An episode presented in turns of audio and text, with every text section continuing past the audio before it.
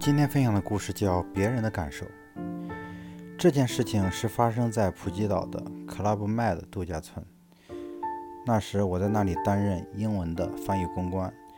有一天，我在大厅里突然看见一位满脸歉意的日本工作人员，安慰着一位大约四岁的西方小孩。饱受惊吓的小孩已经哭得精疲力尽。问明原因之后，我才知道，原来这位日本工作人员。因为那天小孩较多，而一时疏忽，在儿童的网球课结束后少算了一位，而将这位澳洲小孩留在球场上。等到他发现人数不对时，才赶到，才赶才赶快跑到球网球场，将这位小孩带带回来。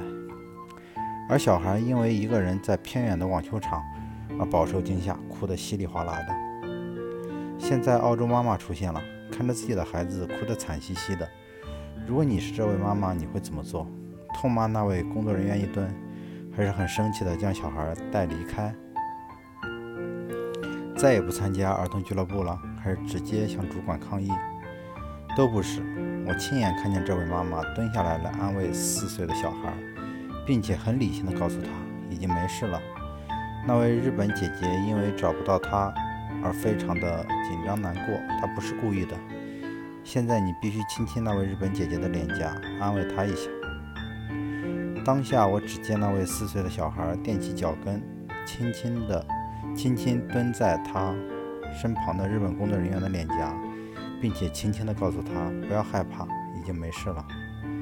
当你感到难过、害怕的同时，也别忘了别人心里的感受。当你对朋友施予帮助，也别忘了不要伤到其他人。